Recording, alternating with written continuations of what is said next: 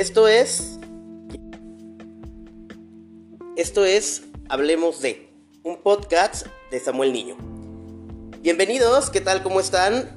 Sean bienvenidos a este primer episodio de esta serie de podcasts que voy a estar grabando para ustedes, en los cuales pues voy a estar eh, platicando y charlando, haciendo conversación con diferentes personas y personalidades eh, de varios temas, temas varios. Y el día de hoy tengo un padrinazo, una persona eh, que admiro muchísimo desde el área profesional, pero también lo quiero y lo respeto en el área personal, porque es mi amigo personal. Eh, él es Luis Adrián Guillén. Luis Adrián, ¿cómo estás? Hola Samuel, muy bien, gracias. contento de iniciar contigo este nuevo proyecto, este nuevo plan que tienes, ¿no? Y muchas gracias por las flores, son igual, ya, ya vimos que somos amigos, ya fue a todos los compañeros de mis perros. o sea que sí hay fotos, hay evidencia. Sí. Bien, eh, bueno, el día de hoy vamos a abordar un tema, o vamos a hablar, vamos a iniciar esta serie de podcasts con un tema que a mí me parece muy importante. Eh, de manera, o nuevamente, de manera personal me parece muy importante, pero también en el área profesional. Y este podcast eh, está pensado en todas aquellas personas que están pasando por ciertos periodos emocionales y que tal vez pudieran necesitar escuchar la información necesaria. Y hablemos de trastorno límite de personalidad.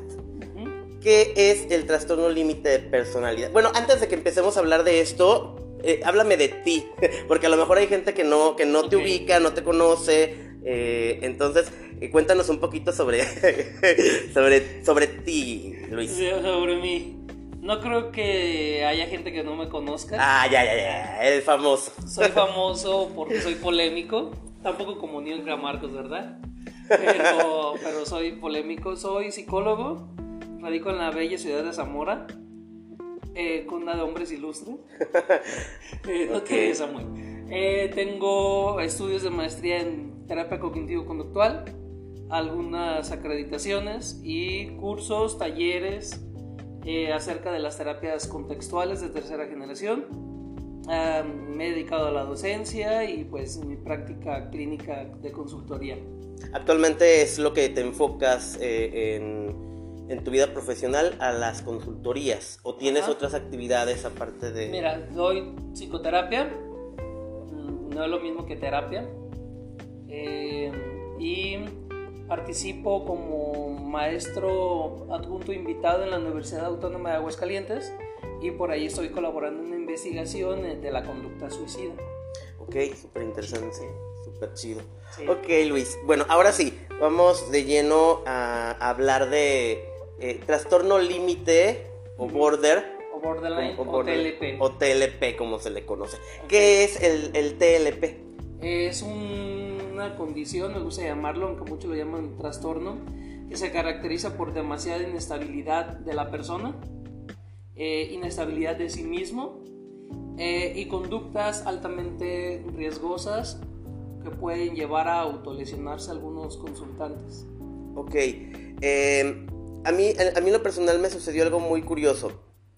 Yo eh, caí en, en, en, una situación, una relación un poco complicada, ¿sí? Y esto me hizo, me llevó a tomar eh, psicoterapia con una colega, ¿no? Yo ya había anteriormente tomado eh, psicoterapia con otros colegas eh, por diferentes situaciones. Primero, pues porque como, como sabemos, como psicólogos debemos de llevar nuestro proceso continuo, ¿no? y aparte también por otras situaciones personales. y en esta ocasión la, psicóloga, la, colega, eh, me, comentó que tenía rasgos de TLP. Eh, y anteriormente ninguno de mis colegas había podido decirme esta situación, estos rasgos, que a lo mejor que dijeras, tú como psicólogo pues deberías de, tenerlos claros, ¿no? De saberlo, que a veces no funciona así, ¿no? Eh, ¿Por qué es tan complicado? ¿Por qué es tan difícil? Eh, y no es, no, es, el caso único, o sea, yo he escuchado de otros border que o les diagnostican otro, otro trastorno que no es, o este, no se les dice que tienen este trastorno. ¿O cuál es, ¿Por qué es tan complicado dar este diagnóstico? Mira, es, es complicado porque la mayoría de, los, de, las personas que acuden a emergencias ya por una conducta suicida, se piensa o se asume automáticamente que tienen depresión. Entonces los profesionales dicen tiene depresión profunda. Eh, es difícil puesto que se asimila en comportamientos al trastorno bipolar. Okay. A algunas personas perdón, que han tenido algún trauma complejo o estrés postraumático también se lo conoce, suelen tener comportamientos similares al TLP. Y el TLP es un camaleón. Las personas que, que tienen esta condición o este trastorno vuelvo a repetir, no me gusta la palabra, pero para que entendamos un poco. ¿Por qué no te gusta la palabra trastorno? Porque es una etiqueta transdiagnóstica eh, de psiquiatría. Ok. Y por lo mismo no les gusta decir a ellos que tienen TLP, puesto que no saben cómo tratar un TLP. Y también eh, desconocen de los tratamientos con, con evidencia para el TLP, para esta población y, más que nada no, no, me gusta porque luego la persona se asume como un trastorno y vive como una persona, vaya la redundancia, trastornada. Y no estamos en esas épocas de tiempo atrás. Ok. ¿No te gusta específicamente en, este, en esta condición? ¿O en, general? ¿No te gusta, en ninguna te gusta el término trastorno? tengo la fortuna para mí, la desgracia para él de trabajar con un psiquiatra. Eh, ya tengo... Eres una desgracia. Es una desgracia, Luis. Ya tengo varios años con él, si mal no recuerdo son 10 o 13, por ahí. Tengo, tendría que ser cuentas, pero no. Eh, él me enseñó a perfilar o a diagnosticar desde la psiquiatría, desde el Manual Diagnóstico de Trastornos Mentales, edición quinta, okay. Ajá, porque es la más actual. Tiene que salir eh, posteriormente la 5TR, que significa texto revisado.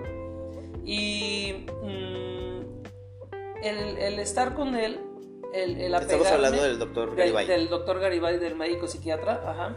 El, estar con él cerca de él, vi que a las personas les pesa cuando les dicen tienen, tienes un trastorno depresivo, tienes un trastorno bipolar.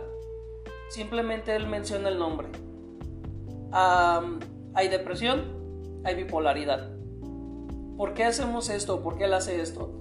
Luego entonces la persona se va a casa, investiga en internet, no hay fuentes confiables, no hay buena información en internet como Wikipedia, etc. Y presentan una información desfavorable y la persona se piensa y a partir de cómo se piensa, experimenta su forma de, de vivir de una forma diversa. Entonces por eso no me gusta llamar trastorno mental, sino condición. Y luego somos medio hipocondriacos también porque este, buscamos la, información. Nos pasó. buscamos la información en internet y comienzas a señalar, sí, están bien, están bien, este la semana pasada, este no, me, este no me ha dado, pero yo creo que me va a dar. Sí. sí, cierto.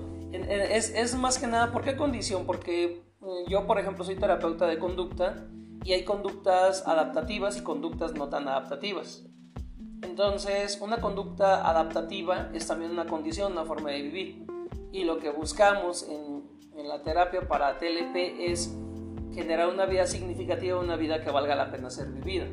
Ahorita hablaremos un poco más de eso. Perfecto. Entonces, regresa, regresando al punto principal, no les gusta decirlo, la persona no manifiesta toda la sintomatología que tiene, todos los comportamientos, y es por eso que el profesional dice, tienes depresión mayor, tienes ansiedad. Eh, y, fíjate, eso es algo muy importante. El TLP nunca está solo. Siempre va acompañado de otra condición. Ansiedad generalizada, trauma complejo, depresión, bipolaridad. Eh, siempre va acompañado de otra condición o otro trastorno, pues para que entendamos. Muy bien. ¿Cuáles son las características principales que se detectan en una persona con TLP? O digamos, ¿cuáles son este, las, las de cajón que, que presenta una persona con TLP? Mira, principalmente la desregulación emocional. ¿Qué significa la desregulación emocional? Que cuando una emoción llega a ti, haces lo posible para disminuir la intensidad de la emoción. Otra característica principal es miedo al abandono real o imaginario. Se siente como un vacío constante. Eh, digamos de los principales de las características y la autopercepción de sí mismo está alterado. Ya otros criterios diagnósticos, como lo mencioné, miedo al abandono, cambio en emociones de una forma rápida y abrupta que es la ansiedad, la tristeza y el enojo, compras compulsivas constantemente, polarización del todo o nada, o me amas o me odias, o estás conmigo o aléjate de mí, idealización de personas y desvalorización de, lo, de las mismas, es decir, eres lo máximo en mi vida y al poco tiempo no sé qué hago contigo, eres lo peor que me ha pasado. Eh, conducta de sexo promiscuo, eh, uso y abuso de drogas también. Si Sexo con muchos, digamos. ¿Eh? Sexo con muchos. Sexo con muchos. Me choca, a mí me choca la palabra promiscuo. Ok, ándale, sexo con, bastantes personas, ¿no? Eh, uso de medicamentos prescritos y no prescritos, pero con mayor dosis. Ok. también no toleran las injusticias. seductores o seductoras hacen cosas, tienen periodos como de disociación en las cuales hacen una conducta y no se acuerdan después de, qué fue lo que pasó. Algunos presentan alucinaciones auditivas y visuales, no todos. ¿Eso ya eh, en casos muy extremos? Muy extremos. Algunos se autolesionan con cortes, quemaduras, estrangulamientos, golpes en la cabeza. No todos. Ok. Eh, y otra serie de, de, criterios diagnósticos que cuando explotan avientan todo también, dicen palabras hirientes, luego entonces llega la culpa y no saben lidiar con, con, con las sensaciones. Estas son eh, a grandes rasgos pues las, las, características que tiene una persona con, con TLP. ¿Cómo distingues, hablabas ahorita de los cambios de humor, cómo distingues por ejemplo una, una persona eh, con TLP y una persona TOC, con trastorno obsesivo ah, compulsivo, o este, una persona eh, que, cambia rápidamente de un estado para, por ejemplo, un trastorno como el bipolar. ¿Cómo, distingues esas, esas variantes de un trastorno a otro? Fíjate que preguntas algo muy importante. El, el, TLP se puede decir que cumple con los criterios diagnósticos de todos los demás trastornos. Okay. Es decir, tiene también trastornos de conducta alimenticia, anorexia o bulimia, sea nerviosa o sin presentar rasgos nerviosos. En el TOC se caracteriza por, eh, se llama o se pretende también cambiar el nombre que se llama espectro, porque un espectro es algo muy grande, no nada más es A y B. Como el eh, autismo, por ejemplo. Como el autismo, el espectro autista también porque es diverso. Entonces, el espectro obsesivo compulsivo hay acumulación, hay rumiación, hay perfeccionismo, hay escrupulosidad, pensamientos de, acerca de, duda de orientación. ¿Cómo se diferencia? O lo que tú mencionas del bipolar. En el bipolar los estados maníacos y depresivos duran bastante tiempo. ¿Cuánto, bastante, es, bastante, ¿Una semana? ¿15 ah, días? Pueden ser incluso hasta meses. Meses. Meses de depresión, meses de estado maníaco.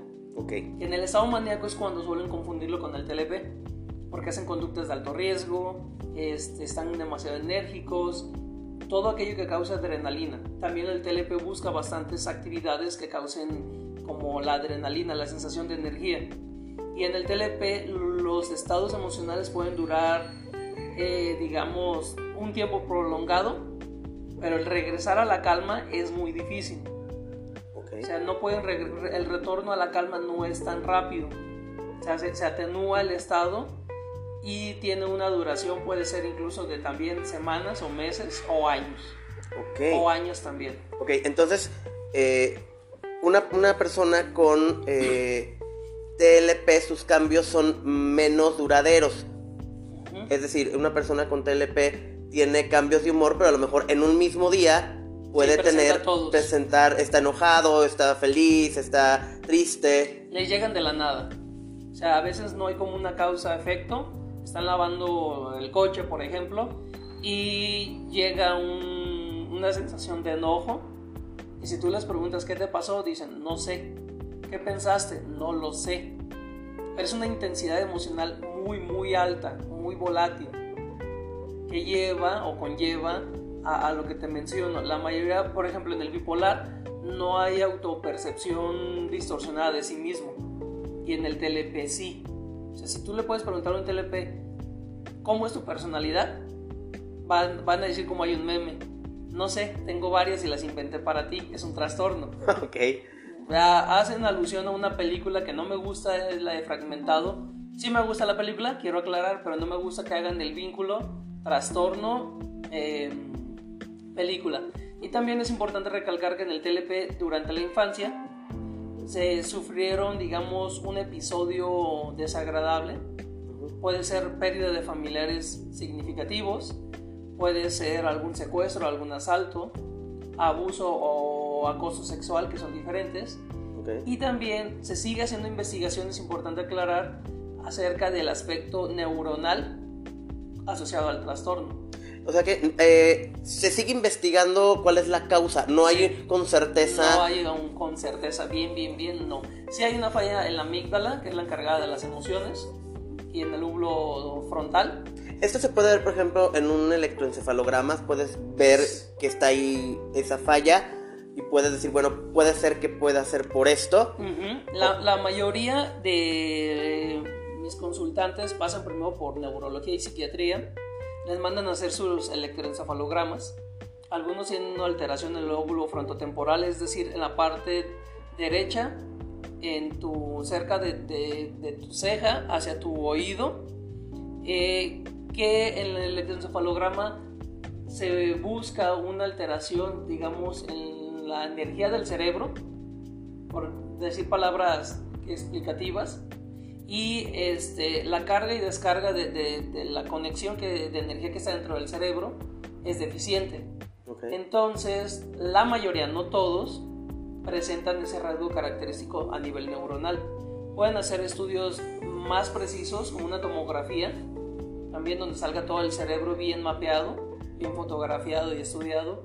Y lo chistoso es que en algunos casos no sale nada, pero siguen presentando el, los comportamientos. Tú decías algo muy interesante al inicio. A mí mi colega me dijo que tenía rasgos. Rasgos de un trastorno es que eres adaptativo. Puedes trabajar, puedes tener pareja, puedes tener amigos, etc. Cuando ya es un trastorno en sí puro, eres muy disfuncional, no hay tanta adaptabilidad, perdón.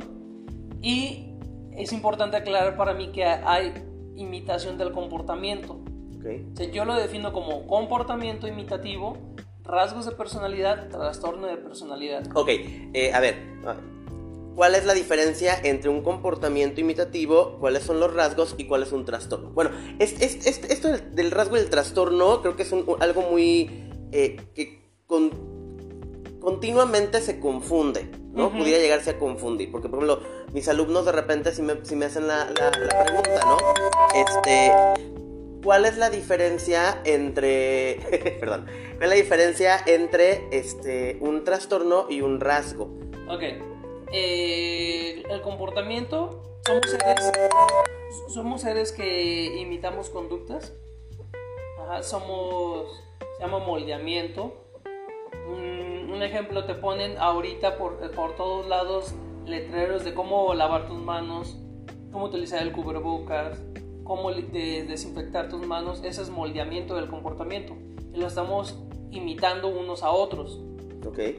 Eh, rasgos característicos de un trastorno de personalidad, digamos, ya es algo que viene de tiempo atrás, con tu historia de aprendizaje de vida, pero eres adaptativo. Y trastorno de personalidad es cuando se forja el trastorno de personalidad, no eres adaptativo en ningún contexto hoy día ya no existe tanto la, hospitalización psiquiátrica, pero un trastorno puro son los que ya tienen tiempo viviendo o tenían tiempo viviendo en un hospital psiquiátrico o aquellos que el trastorno no se te impide trabajar completamente, te impide socializar, te impide tener pareja, te impide estar estable con tu familia y por más tratamiento psiquiátrico o psicológico que brindes a la persona, es muy difícil que puedan ser adaptativos de nuevo.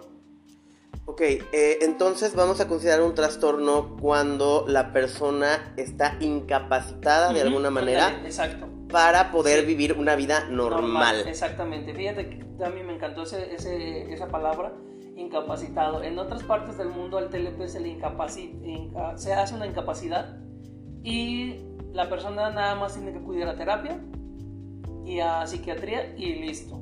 El gobierno les paga por tener el TLP, como en España pero tienes que pasar bajo varias valoraciones. En algunos estados de, estado, en, de Estados Unidos también puedes llegar con tu incapacidad. Ah, es que tengo TLP. Y el gobierno te paga. Nos falta mucho, Luis, todavía para llegar a esta, a esta situación. Empezando partiendo porque la salud mental creo que todavía no se le toma la importancia, dentro de eh, la salud pública, que es tan importantísima eh, que se voltea a ver y que gran parte de la situación del país social eh, se debe a esta falta de interés por la salud pública de la salud mental. Sí, el, aspecto de salud pública, mm, existen varios programas de gobierno que ayudan a las personas de escasos recursos. Pero en cuanto a salud psicológica, nada más te mandan a las instituciones de gobierno, te cobran muy poco precio. A bastantes ocasiones, en bastantes ocasiones son estudiantes. No tengo yo nada en contra, porque no puedo cambiar el sistema. Yo no dejaría que cualquiera diera terapia, menos en esta población, en estas personas con, con TLP, porque como son personas que tienen alta ideación suicida, si el terapeuta o psicoterapeuta más bien emite un juicio, emite un mal comentario o algo, la persona como es altamente vulnerable y susceptible puede llevar a hacer una conducta suicida donde por error tal vez lo, lo, logre. Aquí hay una cosa que mencionas bien interesante. Para poder, para que, y quienes nos están escuchando, para que ustedes puedan ir a psicoterapia, hay tres cosas bien importantes que deben de checar. La primera, que, sea, que sí sea psicólogo, que sí, que sí esté licenciado, que sea licenciado. en psicología, ¿no? Que tenga una cédula y que tenga un título, ¿sale? Número dos, que tenga una especialidad o que tenga un estudio eh, para ser psicoterapeuta, porque como mencionas al principio, no es lo mismo ser psicólogo a ser psicoterapeuta, ¿cierto? Cierto. Ok, y número tres, experiencia. Dependiendo, yo sé que muchos dicen, es que en donde quiera piden experiencia, que no sé qué, no sé qué. Sí, es verdad, pero hay ciertos pacientes y ciertos trastornos que requieren personas con la experiencia necesaria para poder trabajar con ellos. Y si no la tienes, por lo menos que tengas una persona que te esté guiando y que te esté eh, asesorando y supervisando tu sí, trabajo. Cierto, cierto. Por ejemplo, eh, ambos somos psicólogos. Yo, por más estudios que tenga en todas las áreas, yo no me meto en el área de los niños. Yo paso, canalizo, derivo, eh, les digo a las personas sinceramente, yo con niños no puedo trabajar. Eh, sé que mis colegas que van a escuchar van a sacar sus, sus premisas en conclusión, no porque les encanta sacar de por ahí algo trae él, no. Simplemente yo sé mi capacidad y mis limitantes éticas de decir, con adultos sí, con población complicada sí, pero con niños de plano. Sí, claro. No. Y aparte, pues es también el feeling que tengas, ¿no? Por ejemplo, igual yo tampoco trabajo con niños porque siento que no tengo el feeling para trabajar con niños. Entonces, aunque a lo mejor mi, área se da para trabajar con niños, este, no me siento como a gusto trabajando con niños. Prefiero trabajar con adolescentes, con los papás a lo mejor, ¿sí? Con personas, con otro tipo de personas, pero con los niños me cuesta mucho trabajo. Y cuando no lo sientes a gusto, cuando sientes que no trabajas a gusto, no haces bien las cosas, la Exacto. Entonces, este, es importante esa Pero es importante aclarar que entiendo que los colegas necesitan comer. Ah, sí, claro. Y ellos dicen, yo atiendo parejas, atiendo niños, adolescentes, empresas, eh, adictos, marcianos, eh, interracial, etcétera. Demonios. demonios, digo, no, pues no, tampoco. Qué buena plática.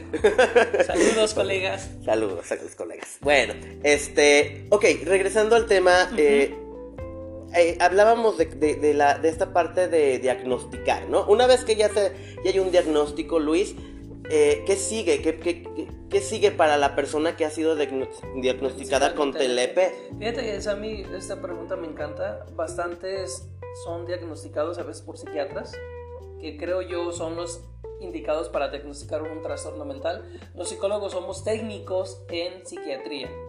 Somos técnicos nada más porque sabemos aplicar pruebas y a partir de esas pruebas sacamos una hipótesis y hay que remitirlo a psiquiatría. Hay pruebas, perdón que te interrumpa, hay pruebas, hay tests que, que te puedan decir, ¿eres TLP? Uno en específico, no. Ok. Los psiquiatras lo hacen con base en el DSM-5 y los, los psicólogos aplican por ahí un eh, Salamanca, que es de los más nuevos. Okay. Antes aplicaban un 16FP que ya está obsoleto Aplican un en Minnesota MPI2 también para sacar los rasgos de personalidad. No proyectivos, quiero aclarar. Okay. No ataco a nadie. Cuantitativo. Cuantitativo, así es. Entonces, mm, no hay un medicamento específico para TLP. Ellos juegan al ensayo y error.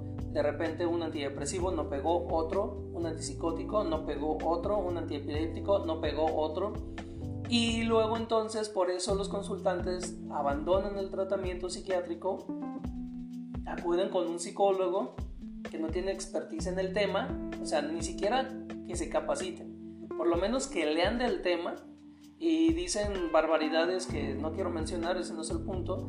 Entonces, ¿qué sigue? Ya te dan tu diagnóstico, se recomienda que si hay conductas altamente muy impulsivas, de principio se le remita a psiquiatría Solamente de principio.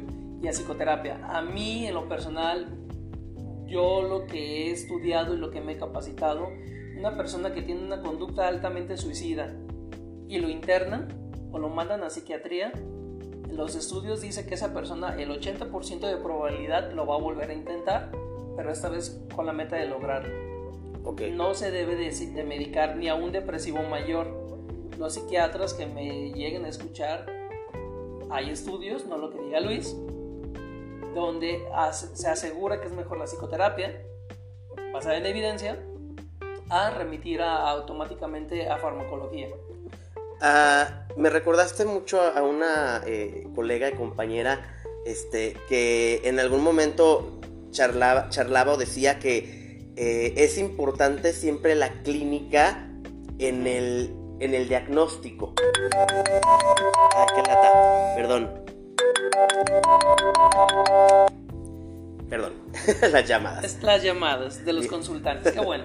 Este, bueno, entonces te decía, es importante porque no todos los, no todos los eh, pacientes o no todas las personas reaccionan de la misma manera, ¿cierto? así es. Eh, mencionaba la parte clínica. Sí, sí es ese es el punto focal, no todos reaccionan igual. Luego entonces también los hermosos colegas psiquiatras eh, dan benzodiazepinas, ¿no? que para disminuir la impulsividad y le están dando al consultante una propia arma para quitarse la vida.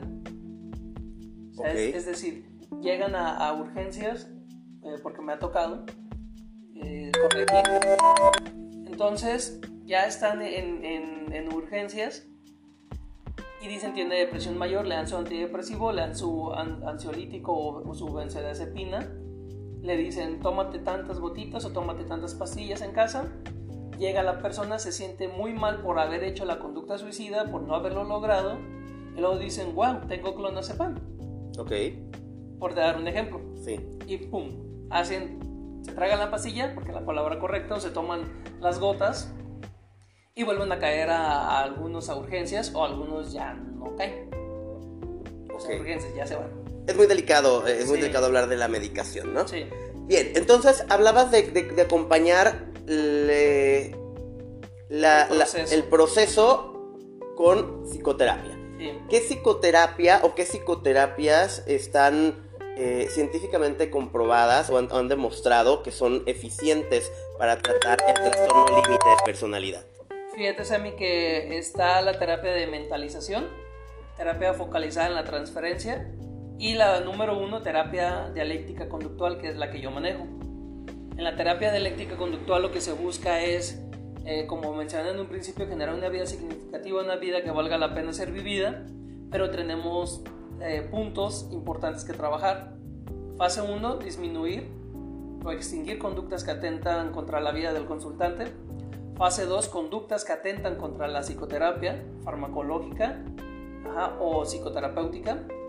Y fase 3, con la calidad de vida. Obviamente se entra un grupo de habilidades, tienes un, coach, un coaching telefónico, no es como coaching de estos estafadores. ok. Eh, ay, perdón. Son coach como entrenador telefónico donde tú estás en crisis, le marcas a tu coach, él te dice qué hacer, sobrevives a la crisis, vemos si se adelanta la, la sesión o no se adelanta y en la terapia individual se entrena a que de forma directa, no indirecta, de forma directa, el consultante vea su actuar. Y estamos en, comunicación constante con el médico eh, psiquiatra tratante si es que lo hay.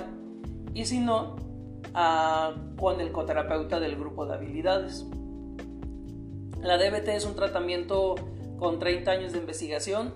Eh, se hizo en Seattle, en Estados Unidos. Era para conducta, para población, perdón, con conducta suicida.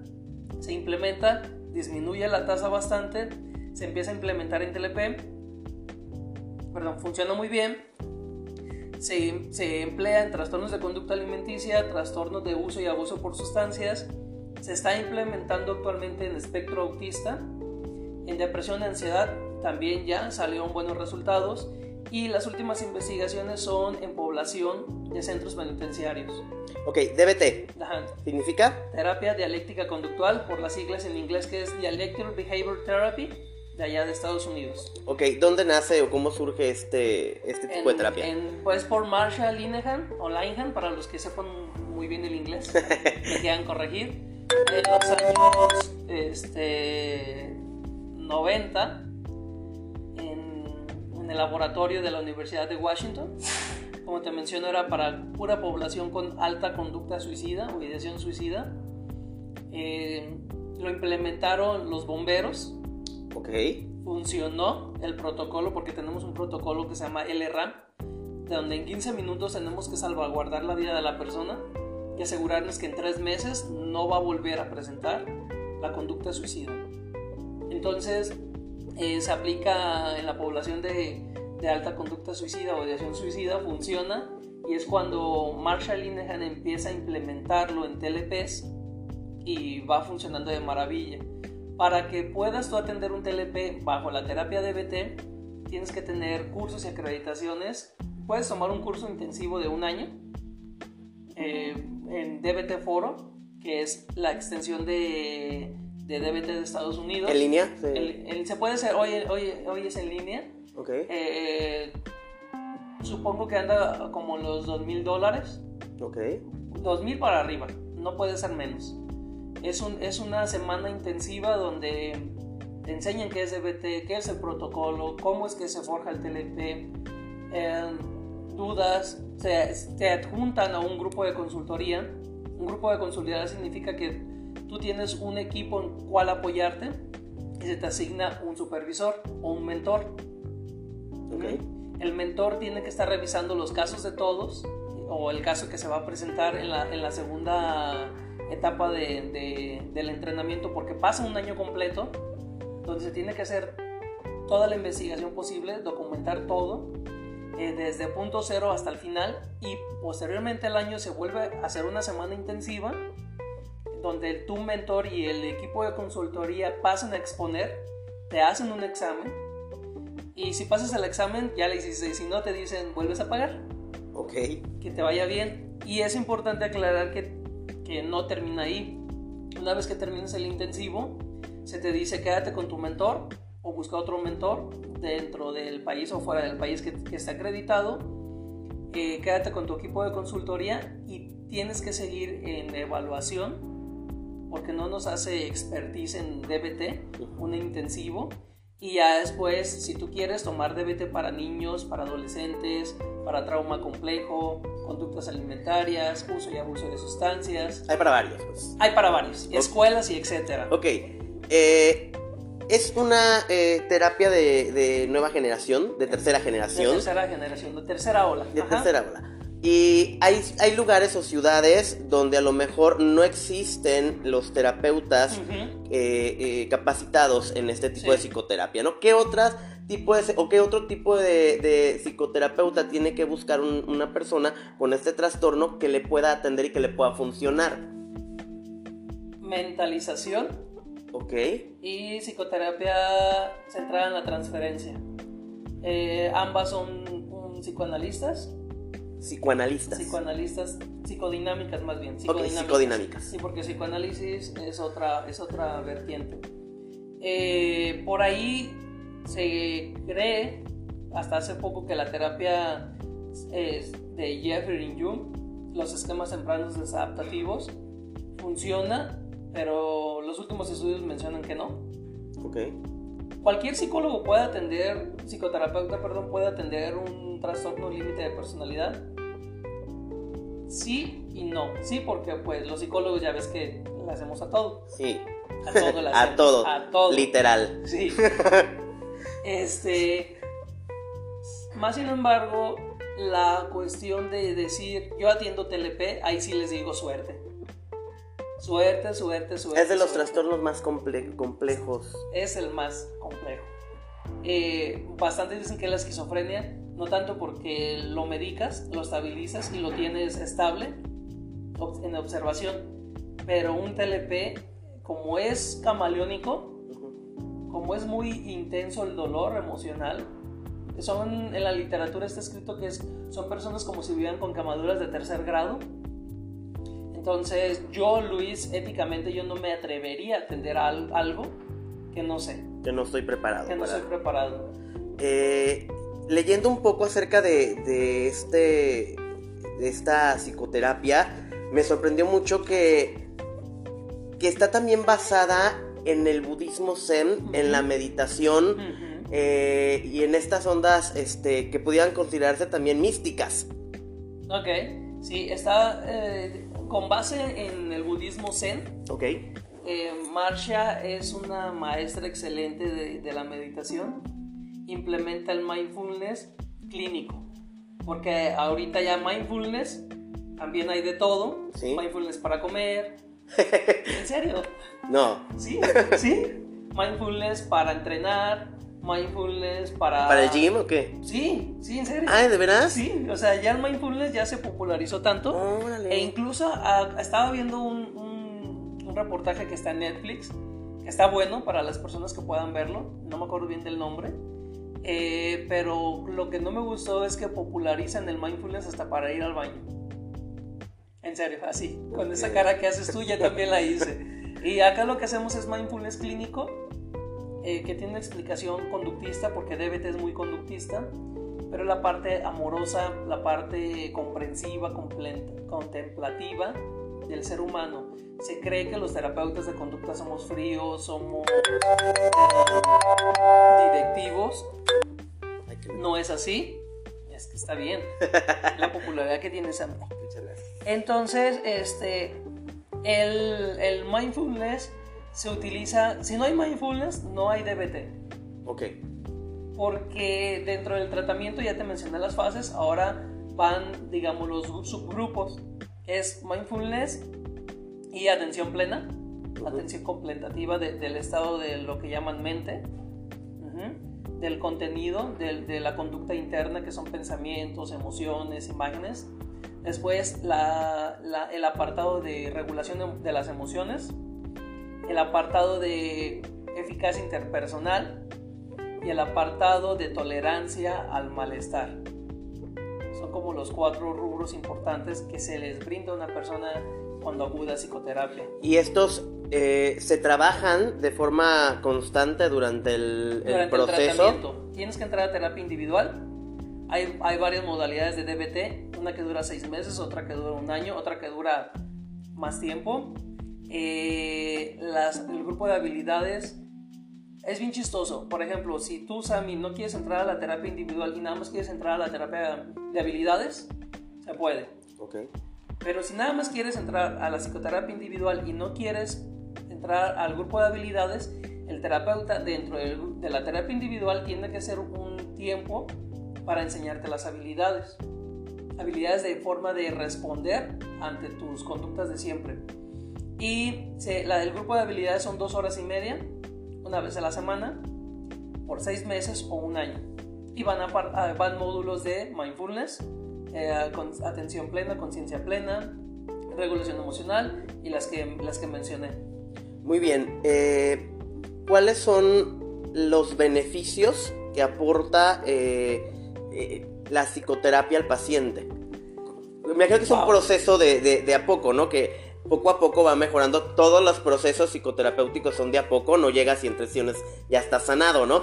Pero me imagino que en este, que en este eh, modelo. modelo debe de haber como ciertos beneficios que aportan a el trabajo con, con el paciente. Mm, sí, es para mí, creo que todas las personas, todas y todos o todes, deberían de aprender estas habilidades. Porque, por ejemplo, en el de conciencia plena, aquietamos los pensamientos, los recuerdos, aprendemos a estar más en el aquí y el ahora, no tanto desde el enfoque humanista, sino desde el aquí y el ahora de la parte conductual, de forma directa ves tus conductas.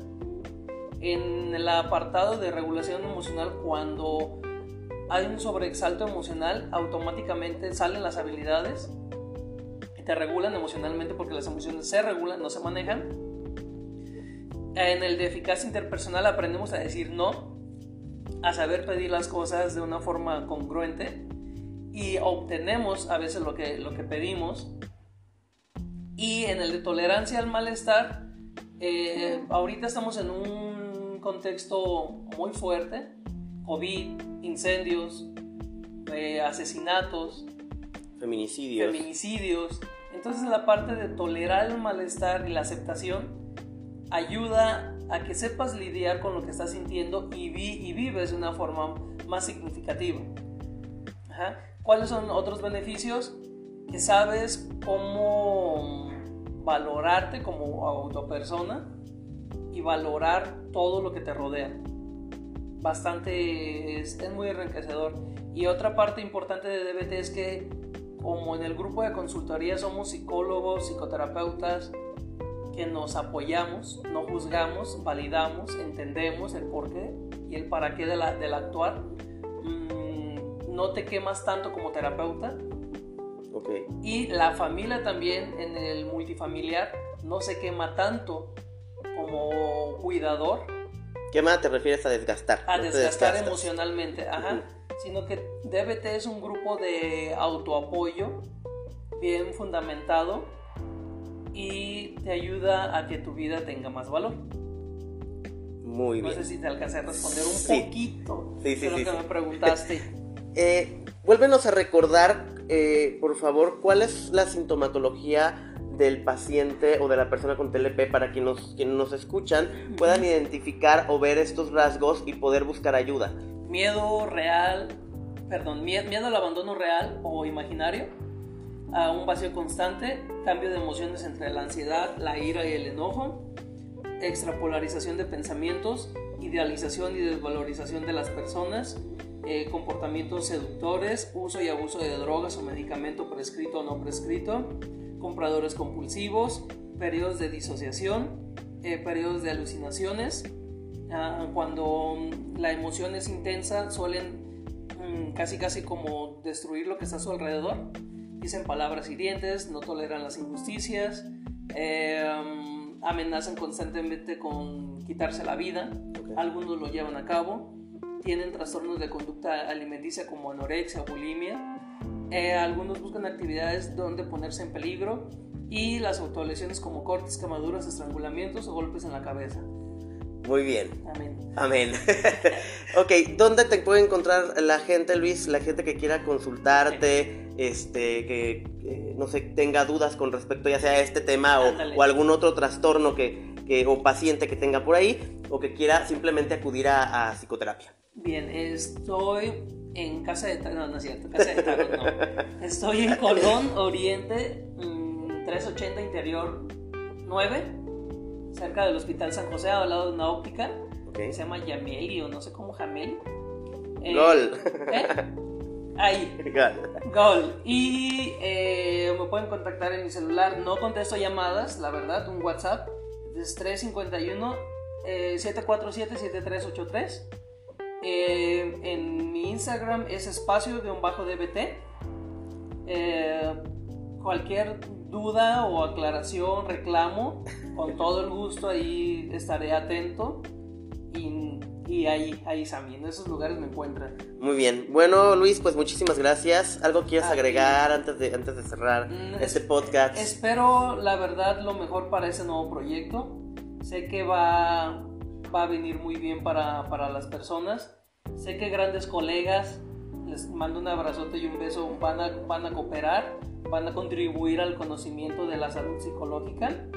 Este, y pues nada, o sea, yo estoy muy contento, muy agradecido, me encantaron tus palabras, sabes que el cariño es igual y mutuo. Gracias, Luis. Gracias por permitirme estar cerca de ti, de tu historia de aprendizaje y demás cosas. Y pues nada, eh, para, para vernos pronto. Claro que Esperemos que se pueda Allá, lograr. eh, programamos otro podcast para otro tema sí, diverso. El tema que, que guste, yo encantado. O los comentarios y dudas que surjan de los, de los escuchas. Me encantaría que ellos propongan también sus temas y a partir de ahí tú ese proyecto lo puedas ir desmenuzando y pueda llegar a más Estaría padrísimo. personas. Padrísimo. Pues bien, pues muchísimas gracias Luis. Esperemos volver a, charlar próximamente. Y bueno, muchísimas gracias por escucharnos en este primer podcast de Hablemos de. Esto fue Hablemos de, un podcast de Samuel Niño, está patrocinado por Alabrava, Alitas y Moneles. Entonces por ahí busquen en, en el Face y en Instagram Alabrava riquísimas las alitas de la brava. Bien, entonces nos vemos en el próximo episodio. Cuídense mucho, que estén muy bien. Hasta la próxima.